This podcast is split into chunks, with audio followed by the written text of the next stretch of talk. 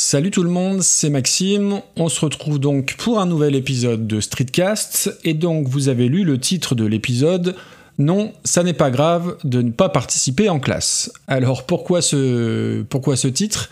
Euh, Simplement, ça fait suite à une petite discussion qu'on a eue sur le Discord d'Écoute ça, où en gros euh, l'une des plus actives participantes au Discord disait que euh, je crois que c'était sur les bulletins de sa fille revenait souvent l'appréciation ne participe pas assez en classe. Et ça m'a immédiatement parlé, puisque si je ressors euh, mes bulletins, je pense que dans 95% de mes bulletins, et d'ailleurs je les ai toujours, est noté l'appréciation de très bons résultats, mais c'est dommage, tu ne participes pas assez en classe.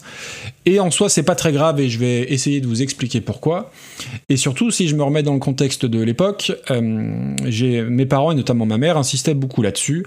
Mais pourquoi tu participes pas? Pourquoi tu participes pas? Etc. Etc. Alors, elle était dans une, comment dire, dans une demande d'exigence euh, et d'excellence presque trop, euh, dans le sens où quand je ramenais un 18 sur 20, la première phrase, c'était mais pourquoi t'as pas eu 20 Ils sont où les deux points qui manquent? Et du coup, pour elle, il, fallait que mes appréciations soient aussi au top. Alors, ça vient aussi peut-être du fait euh, de, que je viens après mes, deux frères et que si vous avez écouté l'épisode précédent, voilà, elle voulait pas retomber dans les mêmes travers. Mais en gros, je comprenais pas pourquoi on me demandait de participer, puisque bah, mes résultats étaient top et que je voyais pas trop euh, l'intérêt d'insister là-dessus. Alors par rapport à ça, euh, euh, c'est pas forcément que je voulais pas participer, c'est pas que je ne savais pas, généralement j'avais les réponses, mais euh, quand on est timide, le fait de, bah ouais, de, devancer, de se mettre en avant et de risquer de bafouiller, bah c'est ce qui nous fait flipper à nous les timides. Et, dans, le sens où la timidité qu'on ressent, qu'on a, elle est intimement liée au regard de l'autre. Encore une fois, c'est pas l'idée de, se planter de réponse, parce que généralement on a la bonne réponse, c'est juste que euh, si on se plante euh, ou si on bafouille, que vont dire les autres? Et c'est vraiment cet aspect-là qui peut être très intimidant pour nous. Pardon. Euh, donc voilà, donc c'est quelque chose qui est revenu très longuement dans, ma, dans ma scolarité. Et après, j'ai eu la phase où je disais, mais non, je suis pas timide, je suis réservé. Alors c'est la phrase que je sortais vraiment souvent adolescent ou jeune adulte, comme pour me dédouaner du fait d'être timide comme si le mot, euh, comme si le terme être réservé était mieux vu et moins négatif que le terme timide. Euh, en soi, c'est exactement pareil. Tout ça, c'est de la sémantique. Hein. Euh, timide, réservé, introverti, appelez ça comme vous voulez. Tout ça, c'est un petit peu pareil, mais c'était pour se sortir du cliché timide qui est généralement assez pas péjoratif mais mais timide égale fragile égale un peu un peu un peu mystérieux un peu bizarre et, j'aimais pas trop cette notion là et si cette euh, timidité, euh, alors j'ai essayé d'en faire un atout ou, une force un peu plus tard, et globalement aujourd'hui c'est plus trop un problème parce que je vis avec ça, je le sais, et c'est comme ça et c'est pas très grave. Euh, étant gamin, ça a été plus, plus dur, c'est peut-être pas le terme, mais mais plus compliqué vraiment vraiment tout jeune. Alors déjà parce que je dénotais par rapport à mes frangins, euh, je vous, renvoie à l'épisode précédent. Euh, et puis l'autre difficulté que j'éprouvais étant, gamin, alors là c'est plus de l'anecdote et, c'est plus drôle qu'autre chose, euh, c'était que j'avais beaucoup de difficultés avec le maniement du tu ou le maniement du vous. C'est-à-dire que je comprenais pas bien quand je devais tutoyer et quand je devais vous voyer. Et ma timidité était tellement exacerbée, presque maladive, que j'avais tendance à vous voyer tout le monde comme pour mettre de la distance et pour pas trop, euh, pas trop avoir à parler. Au point que je vous voyais, alors là vraiment, euh, je devais avoir, je sais pas, peut-être 4, 5, 6 ans, bah, pas plus, hein, faut, pas, faut pas pousser, mais je vous voyais mes oncles et mes tantes étant tout gamins. Et euh, donc évidemment, ça faisait marrer tout le monde. Moi, ça me faisait pas franchement rire, mais. Et ma mère, elle me disait, mais non, voyons, on ne vous voit que les vieilles personnes. Et du coup, moi, je, me souviens avoir pris ça au pied de la lettre. Et du coup, je vous voyais mes grands-parents. Euh, donc j'ai vite compris que non, c'est pas comme ça que ça se passait. Mais voilà, ça c'était pour la petite anecdote, pour vous expliquer à quel point la timidité était présente dans ma petite enfance et dans mon enfance. Et euh, par rapport à la timidité, c'est un trait de caractère, on choisit pas de l'être ou de pas l'être.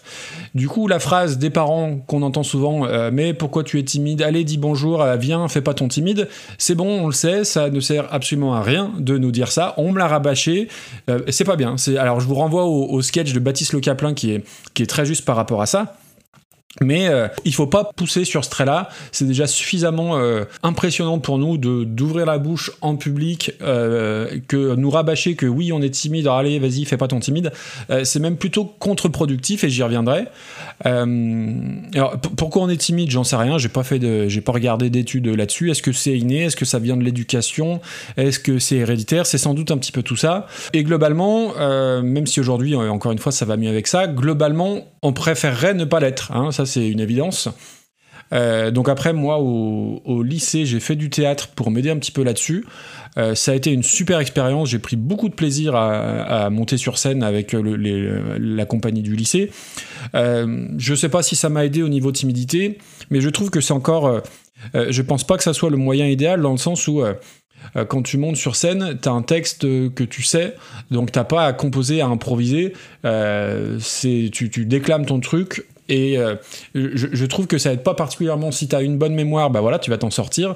Si t'as pas de mémoire, que tu as du mal à, mémoriser un texte, ça va être plus compliqué, tu auras improvisé. Donc là, ça peut être un frein. Mais globalement, euh, tu peux être tout à fait timide et monter sur scène à partir du moment où tu sais ton texte, ta chanson ou autre, ça peut ne pas poser de problème du tout. Et donc je disais qu'aujourd'hui j'essaye d'en faire une force ou, un atout dans le, dans, dans le sens à, ah, où je pense que j'ai un peu développé ma capacité à observer et à, analyser et à écouter. Et du coup, c'est assez drôle parce que ça fait écho à, une formation qu'on fait en ce moment au boulot. Euh, alors, sur le rapport DISC, D-I-S-C. Alors, je vais expliquer très brièvement, très simplement parce que c'est assez complexe. En gros, c'est des, alors je crois que c'est des sociologues comportementalistes, Marston et Young, qui ont euh, sorti quatre couleurs, donc D, I, S, C, je, vais y revenir, euh, sur la manière dont nous percevons notre environnement et notre relation à l'environnement. En gros, il y a quatre couleurs qui correspondent à quatre types de caractères. Rouge, donc le D, c'est la dominance, c'est le côté euh, fonceur, le côté très direct. Le I, c'est la couleur jaune, donc l'influence, l'aspect très communicant, très enthousiaste, très extraverti, ce que je ne suis pas donc. Euh, le S, c'est la couleur verte, le stabilité, euh, donc le côté à être patient, à être dans l'écoute euh, collective, dans la compréhension. Et enfin, le C, c'est la conformité, la couleur bleue, le côté très règle, précision, analytique. Et on a fait donc des petits tests. Et je suis bleu à mort. Donc ça Alors je pensais être un petit peu vert. Et en fait, non, je suis bleu à mort. En gros, euh, euh, voilà, la précision, euh, la capacité à observer, analyser d'être factuel. Et au final, ça me ressemble, ça me ressemble assez bien. J'en viens là-dessus. C'est pas qu'il n'y a pas de bonne ou de mauvaise couleur. C'est que simplement, on va avoir une couleur dominante. et en milieu naturel et en milieu adapté, c'est-à-dire entre guillemets en difficulté, il y a d'autres couleurs où on va devoir faire des efforts pour sortir un petit peu de notre zone de confort.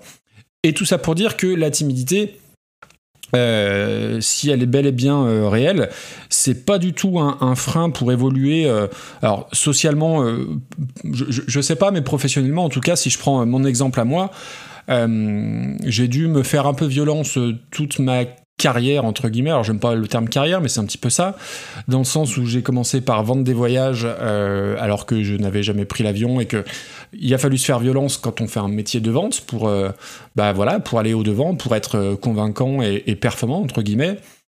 par la suite, j'ai été commercial pour un tour opérateur et, il a fallu bah, pousser des portes d'agences de voyage que je ne connaissais pas. Il a fallu faire des présentations de destinations de produits, de brochures devant des groupes allant de 4-5 personnes à parfois 400 euh, sur des gros événements. Pareil, là où l'extraverti va euh, jouer sur, entre guillemets, euh, sa façon à, sa capacité à retenir l'attention, L'introverti comme moi va, être, va préparer de façon béton sa présentation de manière à ne pas être pris au piège ou pris en défaut sur une éventuelle question. Donc, euh, euh, mais les, deux personnes, un extraverti ou un introverti, peuvent être performants de la même façon sur, ce, sur cet. Euh, et puis aussi, je, trouve que la façon dont on voit les gens timides a un petit peu changé.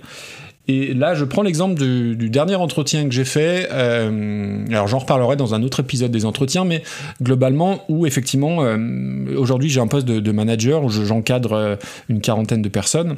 Et on peut se dire, oh là là, mais comment une personne timide peut encadrer, peut manager? Et ça, c'est des questions que on se posait il y a 15 ans. C'est-à-dire qu'il y a 15 ans, un manager devait être celui qui parlait le plus fort, celui qui devait être un petit peu directif, celui, celui qui devait être dans l'action tout le temps. Là où aujourd'hui, euh, un manager va être celui qui va peut-être beaucoup plus comprendre et écouter.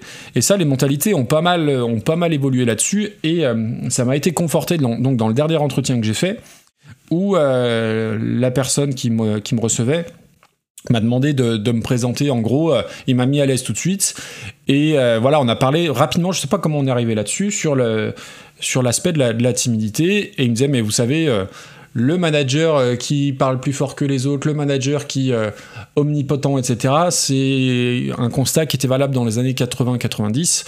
Aujourd'hui, c'est très très différent. Et du coup, ça m'a, comment dire, ça m'a, ça m'a réconforté dans ma vision du, management que je pouvais avoir. Donc, dans le côté euh, euh, d'être très à l'écoute, de euh, connaître, de s'adapter, et puis voilà, d'être plus dans un management participatif collaboratif. ça m'a conforté là-dedans, et ce qui fait qu'aujourd'hui, je suis à l'aise avec ça. Je suis à l'aise avec le fait d'être réservé. mes équipes le, le savent, et c'est pas du tout un frein. Et alors oui, parfois il faut comment dire sortir de sa zone de confort pour euh, lorsqu'on est amené à, faire une réunion avec 4, euh, 5 ou, plus, ou quand on est dans, on va être de, devoir être dans le, dans le, dans le conflit. Mais euh, aujourd'hui, c'est pas, c'est plus du tout un frein parce que, bah parce que voilà, on arrive à compenser par, par peut-être d'autres traits de caractère. donc tout ça pour dire, en conclusion, c'est peut-être pas du tout clair hein, tout ce que je suis en train de, raconter. Euh, en, conclusion, si vos gamins ne participent pas en classe, eh ben c'est pas très grave. Et alors je vous dis ça parce qu'en plus, euh, euh, mon aîné, c'est des appréciations qu'on retrouve beaucoup. C'est-à-dire qu'il a de très bons résultats, mais ne participe pas assez en classe. Donc dans un premier temps, évidemment, la première question à se poser avant de lui demander de participer, c'est essayer de savoir pourquoi il ne participe pas et, s'il n'y a pas de, problème latent plus, grave. Mais si c'est simplement une question de caractère, de timidité, ça ne sert à rien d'insister trop là-dessus. Euh, en tout cas, nous, c'est comme ça qu'on voit les choses, c'est-à-dire qu'on lui a demandé pourquoi tu ne participes pas pour euh, déceler un éventuel problème. Le fait est qu'il n'y en a pas, c'est son caractère, et on le sait, euh, qui, est comme ça. Et je pense que ça peut être très contre-productif de dire bah, participe, participe, participe, participe, ça met encore plus de pression. Et quand on est une personne introvertie, réservée, timide, euh, on n'est pas forcément très efficace avec une pression sur le dos. Enfin, je, pense que c'est pas du tout la, bonne façon, la bonne approche pour, euh, pour des personnalités de ce genre. Euh, voilà, donc soyez cool avec vos enfants qui participent pas. Euh, s'ils ont des bonnes notes, je pense que c'est le principal. Et s'ils se sentent bien en classe, c'est le principal. Euh, en tout cas, moi, j'ai jamais trop participé et c'est pas très grave. Et vous voyez, euh, je m'en suis sorti. Je suis pas devenu un, délinquant ou un dangereux sociopathe. donc voilà, c'est tout pour moi. Ça fait 13 minutes. Je pense que bah, ça suffit pour aujourd'hui. J'ai aucune idée de ce que je vais vous parler la prochaine fois. Ça sera vraisemblablement un tout autre sujet. D'ici là, portez-vous bien et je vous dis à très bientôt. Ciao, ciao